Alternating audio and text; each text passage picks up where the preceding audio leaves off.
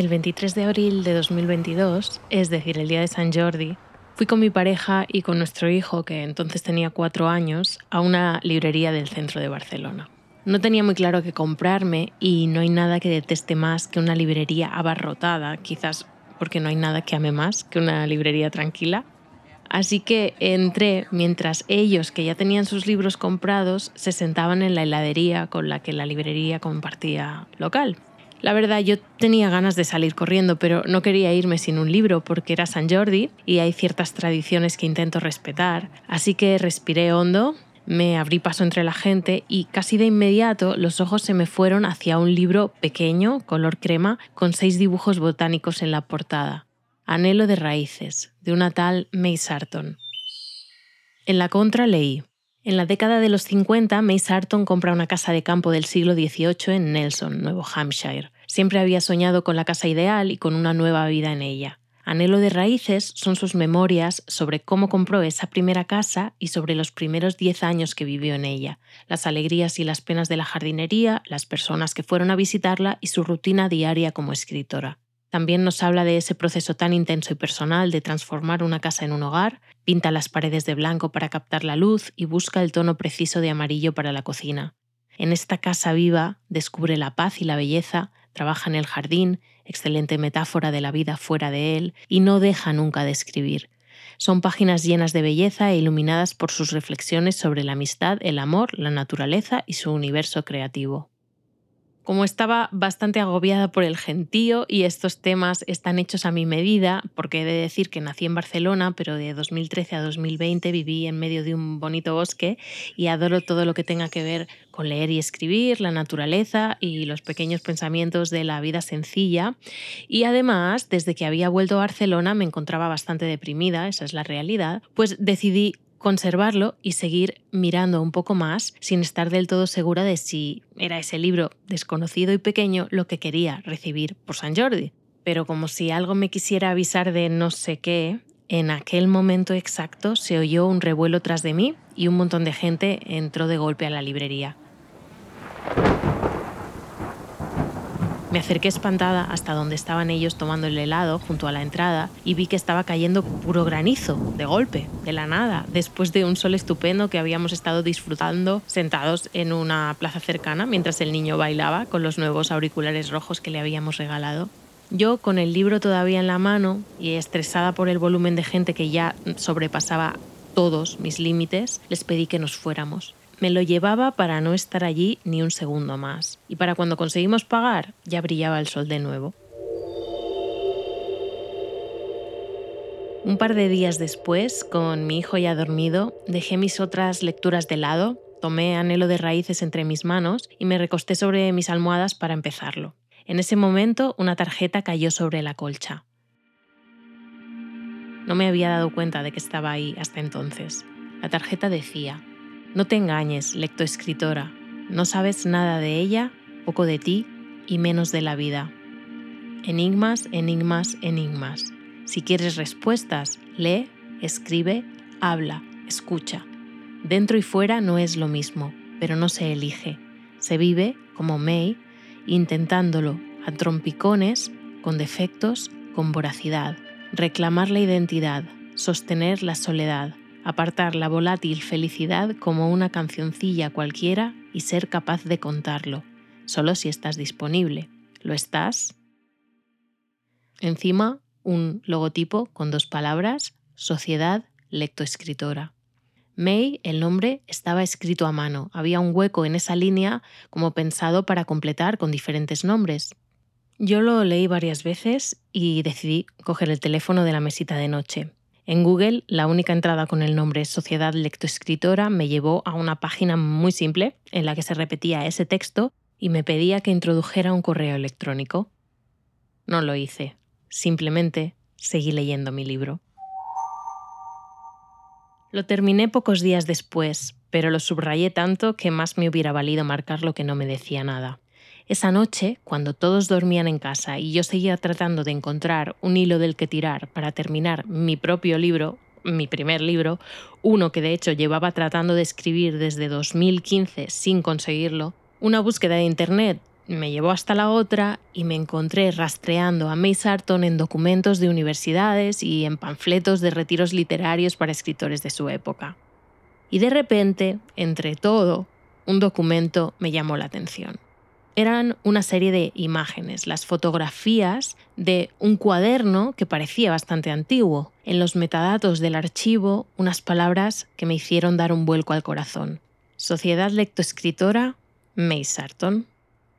En la primera página del cuaderno leí una nota manuscrita, en español, un pequeño poema escrito con letra fina y anticuada, muy pulcra. Asumo hoy la tarea con ilusión y entusiasmo, pues portar la voz no es vano, de iluminar el camino, ser antorcha y brazo amigo, de letras propias bastión frente al común enemigo, la ignorancia, el abandono y la peor desazón de no saber lo que falta cuando solo falta el yo. Bajo el poema había unas iniciales C, Z, C, un cargo, portavoz de la Sociedad Lectoescritora y dos fechas, 20 de marzo de 1962 y 4 de noviembre de 2004. La segunda estaba escrita con otra tinta, añadida seguramente esos 42 años después parecían, o imaginé yo, las fechas en las que esa persona ocupó ese cargo, pues una no puede seguramente escribir la fecha de su propia muerte. O quizás eran las fechas en las que se usó ese cuaderno, o quizás ambas cosas fueran lo mismo. A continuación se sucedían varias páginas que componían un larguísimo listado de nombres y junto a cada nombre una sola fecha. Algunos los pude reconocer, eran escritoras francesas, británicas, estadounidenses, muchas españolas. May Sarton estaba entre ellas. Y la fecha, hasta donde pude confirmar, no se trataba ni de sus nacimientos ni de sus muertes. Había algunas anotaciones casi ilegibles a lápiz junto a algunos de los nombres y también en los márgenes. Unas pocas de ellas me parecieron títulos de libros. Al final del archivo encontré fotos de algunos pequeños papeles que parecían recibos, mm, donaciones a la sociedad lectoescritora, aunque con nombres, cifras e incluso algunas de las fechas borradas. Por último, encontré un ticket de Strand, la famosa librería de Nueva York, fechado el 12 de marzo de 1970. Era el recibo de compra de Plant Dreaming Deep, el título original de Anhelo de Raíces, de May Sarton. Costó 0,81 dólares. Como podrás imaginar, ya no pude parar de darle vueltas a todo esto.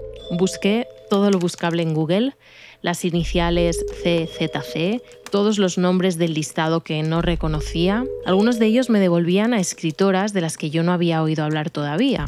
Otros nada que pudiera encontrar. Pero ¿y las fechas? Esa madrugada no lograba dormir, dando vueltas y más vueltas con el cerebro a mil revoluciones por minuto. Y claro, llegadas a este punto solo podía hacer una cosa, dejar mi correo en la página a la que me había llevado la tarjeta dentro de mi ejemplar de anhelo de raíces, sociedadlectoescritora.com. Así que escribí mi correo personal en el formulario y al momento con una respuesta automática, recibí en mi bandeja de entrada un email que contenía otro pequeño poema, pero esta vez el poema formulaba un enigma. Me permitirás que no te lo lea porque no quiero quitarte la emoción de recibirlo tú misma, si así lo deseas, entrando en sociedadlectoescritora.com y dejando allí tu correo. Pero como si mi vida se hubiera convertido de repente en uno de esos artículos absurdos titulados para el clickbait Cómo cambiar tu vida en tres pasos o algo así. Esto es lo que pasó a continuación, que, de verdad, cambió mi vida en tres pasos. Primero, le di vueltas a la sencilla pero enigmática pregunta durante algunos días. Entiendo que no todo el mundo necesitaría días, pero yo ya llevaba unos años sintiéndome un poco atrapada en mi vida profesional y tratando de encontrar una salida que no lo tirase todo por la borda, pero que me permitiera recuperar la emoción. Y esta pregunta, este enigma, me estaba poniendo delante la respuesta de una forma muy clara, tan clara que me asustaba tan clara que tenía mucho que procesar antes de poder responderla con propiedad, antes de poder articular lo que nada más leer el enigma y conectarlo con la misteriosa lista de escritoras yo ya había decidido hacer. aunque no sabía cómo, ni si tenía sentido, pero dentro de mí había nacido una chispa que sé reconocer perfectamente y que hacía muchos años que no prendía. La chispa del cambio.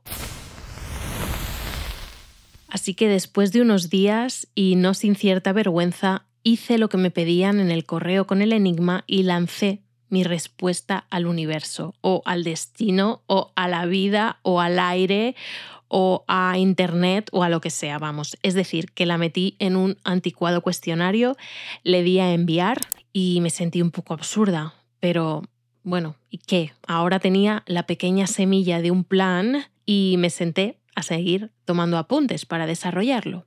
Segundo, en cuestión de unas horas, esa misma tarde, recibí el correo más inesperado y corta respiración de mi existencia. Te lo leo porque creo que contiene información que te será necesaria para comprender algunas cosas que sucedieron después.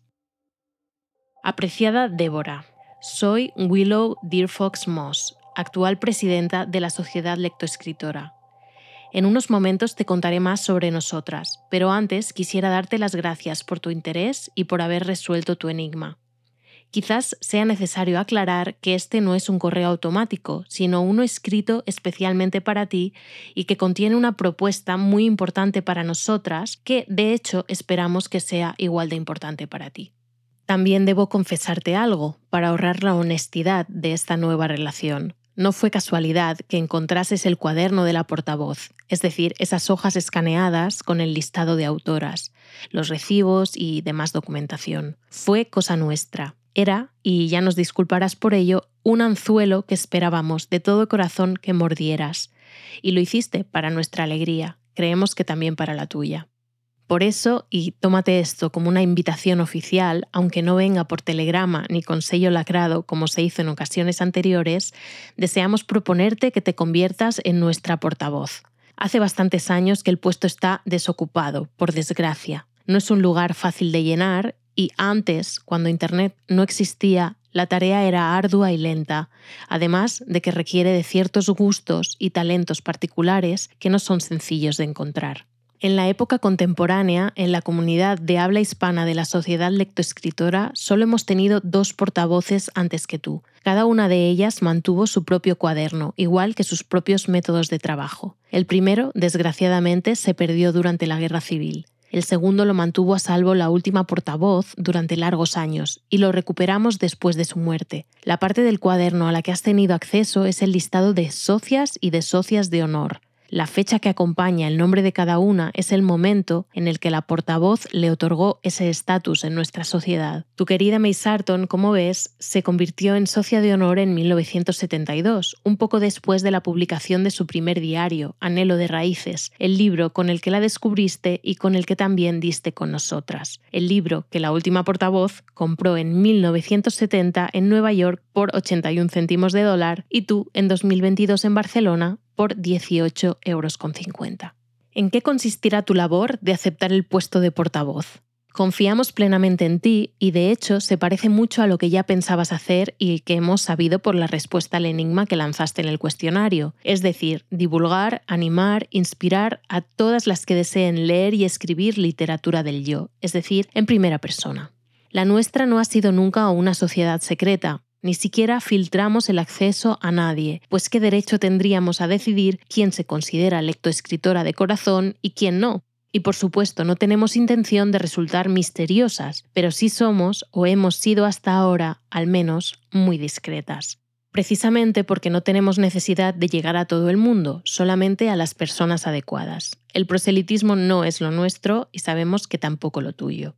También sabemos, porque te hemos seguido muy de cerca, que llevas más de 10 años escribiendo, enseñando escritura íntima y también ocasionalmente, de forma tímida pero cada vez más presente, hablando de literatura. Y sabemos que las personas que han decidido leerte sienten cercanos esos temas del mismo modo que tú. Creemos que muchas de ellas serán seguro perfectas lectoescritoras, pero no se trata de que las convenzas de nada. Haz lo que has hecho siempre, pero esta vez puedes hacerlo en nuestro nombre en lugar de usar solamente el tuyo. Investiga lo que desees investigar, comparte lo que desees compartir, lleva la lectura y la escritura del yo al lugar donde desees llevarla y acércasela a quien quiera que desee tenerla cerca. Repito, confiamos en ti, probablemente más de lo que tú confías en ti misma. Si dices que sí, serás la encargada de llevar nuestra sociedad al siglo XXI, de hallar, coordinar y dinamizar a las nuevas socias, de recuperar el trabajo y la divulgación de las antiguas socias de honor y de proponer y nombrar a las nuevas socias de honor,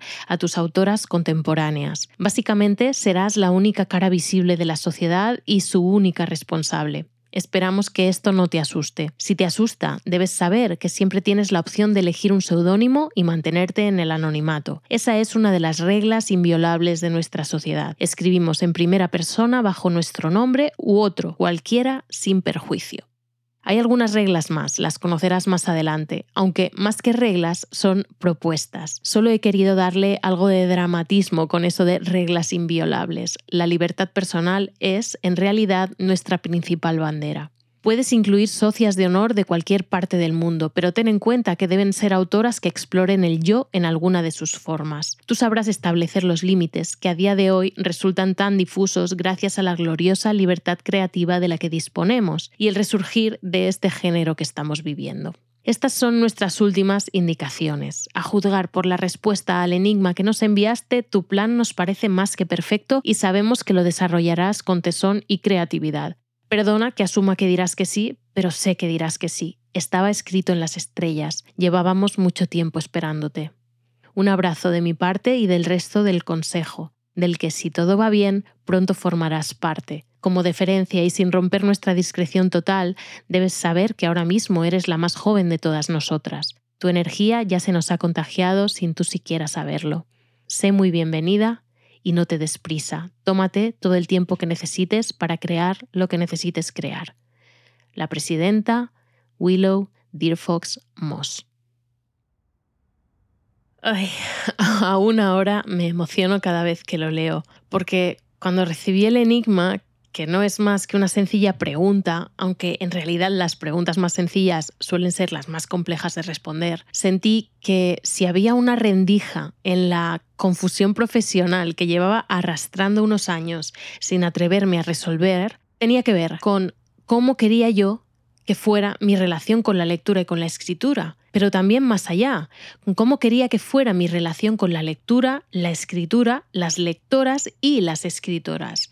El cuaderno misterioso repleto de nombres de escritoras, que ahora sé que es el listado de socias y socias de honor que elaboró mi predecesora, y mi obsesión reciente con May Sarton, habían abierto una puerta que yo no quería cerrar pero además de las autoras más o menos famosas, pero publicadas, con su obra a nuestro alcance, había otro grupo que me interesaba, las desconocidas, nosotras, las miles de mujeres anónimas que leemos y escribimos sobre nosotras y quizás soñemos con publicarlo, o, no necesariamente, las que seremos las socias que demos vida de nuevo a la sociedad lectoescritora, porque leer y escribir se presupone solitario, pero en realidad hay mucho que compartir. Lo sabe incluso alguien como yo, que trata de alejarse de los grupos humanos todo lo que puede y un poco más. Se abría una luz nueva en mi horizonte, porque mi trabajo seguiría siendo más o menos el mismo que ya llevaba haciendo los últimos 10 años y que realmente me gustaba, pero el tema, que era lo que me angustiaba los últimos tiempos, tenía la oportunidad de cambiar. El tema, por fin, era mi tema, las palabras, la literatura y finalmente la lectoescritura. La verdad es que fantaseé unos días con mi posible nueva labor. Estaba muy emocionada, pero cuanto más lo pensaba, más problemas le veía. Primero, hablando con mi pareja me di cuenta de que yo llevaba demasiado tiempo sin trabajar para nadie y no estaba segura de querer hacerlo, ni siquiera en estos términos de supuesta libertad. ¿Quién sabía que podrían exigirme o cuán abiertas iban a estar realmente a todo lo que yo propusiera? No me gusta negociar, no me gusta dar explicaciones y no me gusta consultar a nadie nada. Claramente no parecía buena idea meterme en algo así. Y por otro lado, ¿las necesitaba? O sea, podía hacer lo que quería hacer sin ellas. ¿Podía? Bueno, suponía que sí, pero me faltaba información. ¿Qué iban a hacer ellas por mí? ¿Qué significaba realmente la sociedad lectoescritora? ¿Qué implicaba? ¿Era todo tan amable como parecía? ¿Podía estar metiéndome en una especie de secta literaria siniestra. Como ya he dicho, siempre he recelado de los grupos, más aún de los grupos opacos, y este lo era, o lo parecía, o quizás era mi misión volverlo transparente y adecuado para personas como yo.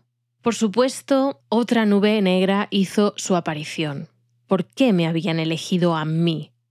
Yo no sabía demasiado de literatura, mm, no era más que una aficionada, no había escrito ningún libro y eso que lo había intentado por activa y por pasiva. Mi manera de leer no consistía en analizar ni en desmenuzar, no sabía decir más que lo que los libros me habían hecho sentir. Por otro lado, era de las que creía que no era posible enseñar a escribir a nadie más allá de las técnicas y los recursos narrativos, que en realidad son simples y contados y que al final se pueden encontrar en cualquier libro o en cualquier biblioteca. Y eso le quita, al menos para mí, bastante emoción al asunto de enseñar. Yo llevaba tiempo enseñando, es verdad, pero no literatura. Y en todo caso, mi forma de enseñar era bastante particular. Digamos que más que compartir conocimientos, trataba de enseñar a cada una a enseñarse a sí misma. En fin, había una larga retaíla de motivos por los que su elección, mi nombramiento, me pareció ah, absurda y carente de fundamento y me entró la inseguridad.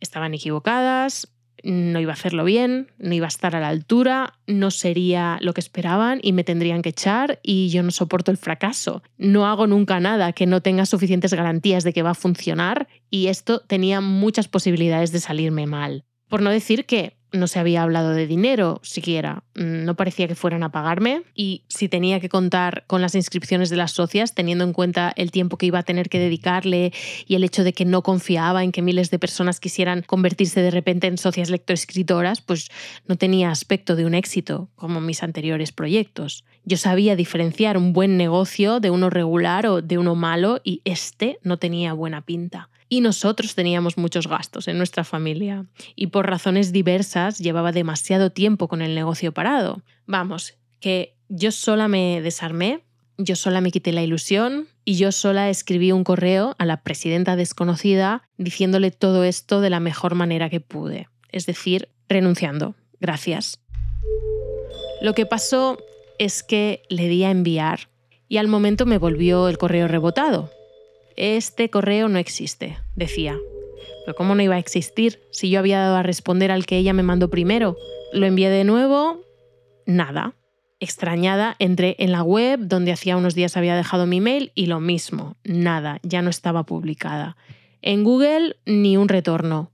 El documento que había encontrado con el listado de socias y demás, borrado de la base de datos. No quedaba ni rastro de la sociedad lectoescritora en ninguna parte no tenía cómo contactar con ellas. De no ser porque todo esto lo había ido comentando con mi pareja y él mismo había podido ver las páginas y documentos que le había enseñado y porque aún tenía la tarjeta del libro de May y el correo de la presidenta en mi bandeja de entrada, me habría ido directamente a terapia, temiendo por mi salud mental.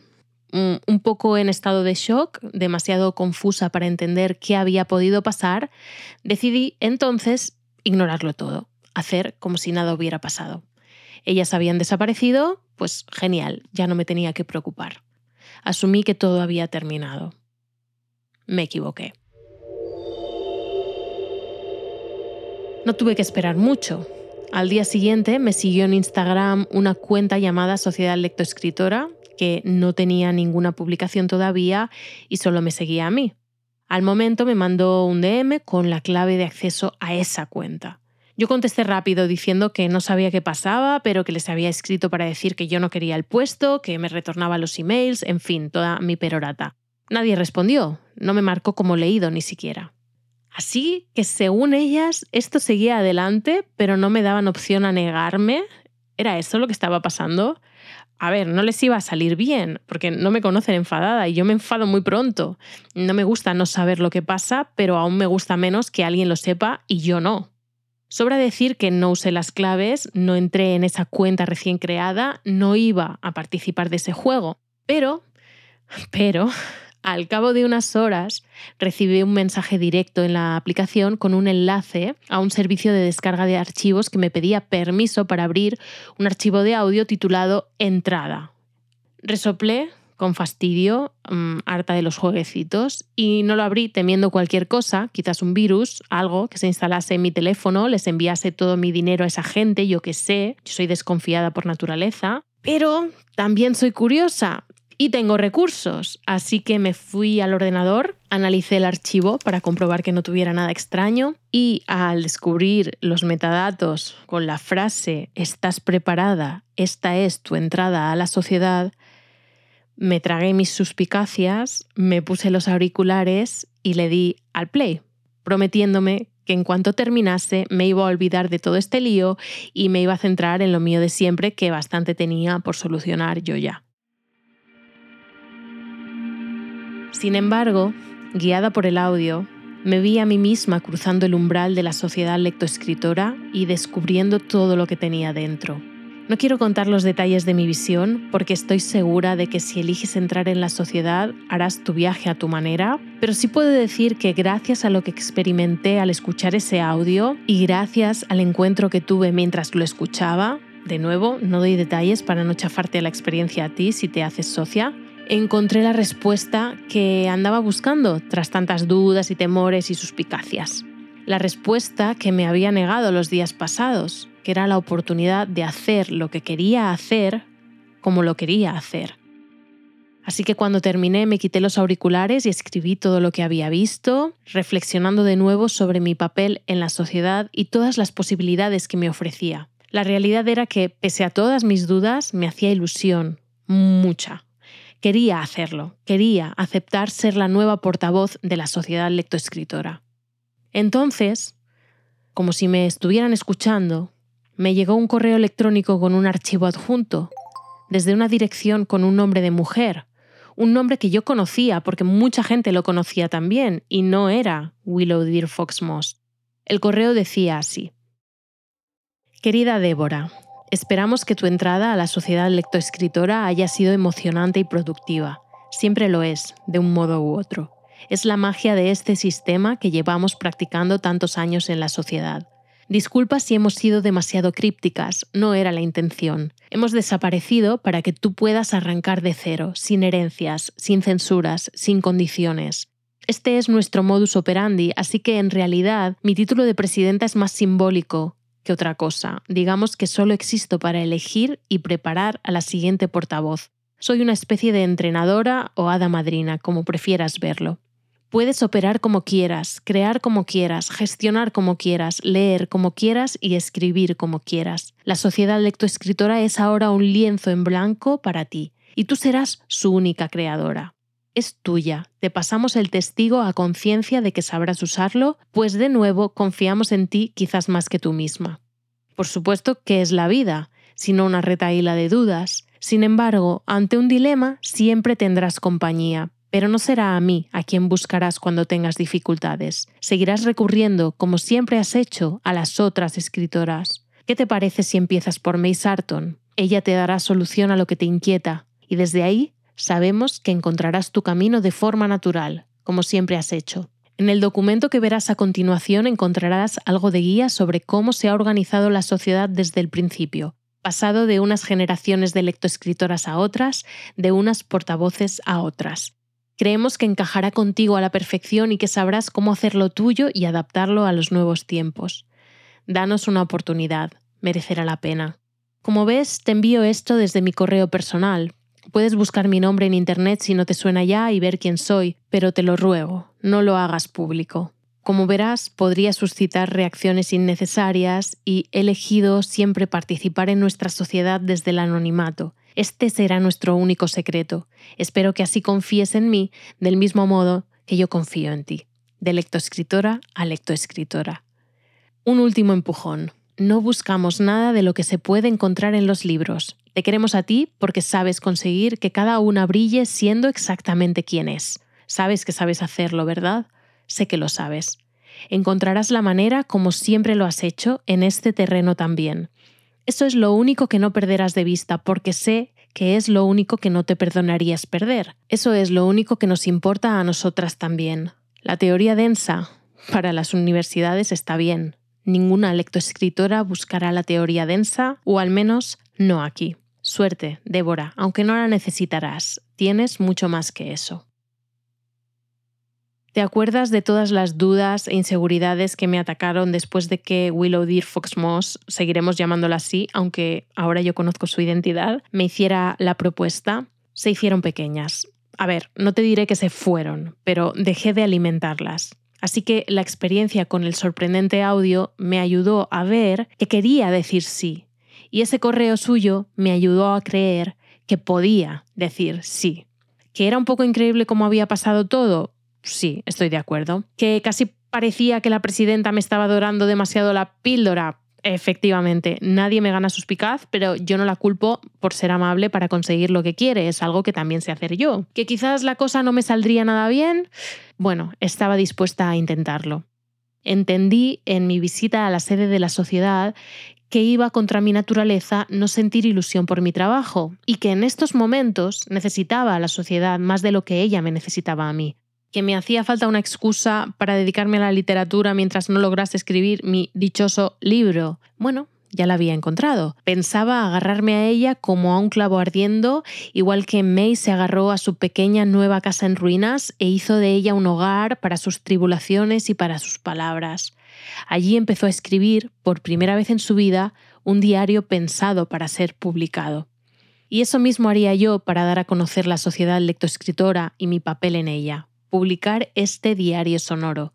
Quizás algún día sería escritora de pleno derecho y mis propios libros se venderían en todas partes. Pero, mientras tanto, decidí comprometerme con la misma tarea que creo que emprendieron todas las mujeres del cuaderno lleno de nombres y fechas, y la que ojalá quieras emprender tú también junto a mí. Como decía el poema que encontré entre las páginas de Anhelo de Raíces, reclamar la identidad, sostener la soledad, apartar la volátil felicidad como una cancioncilla cualquiera y ser capaz de contarlo solo si estás disponible. Yo lo estoy. ¿Tú lo estás?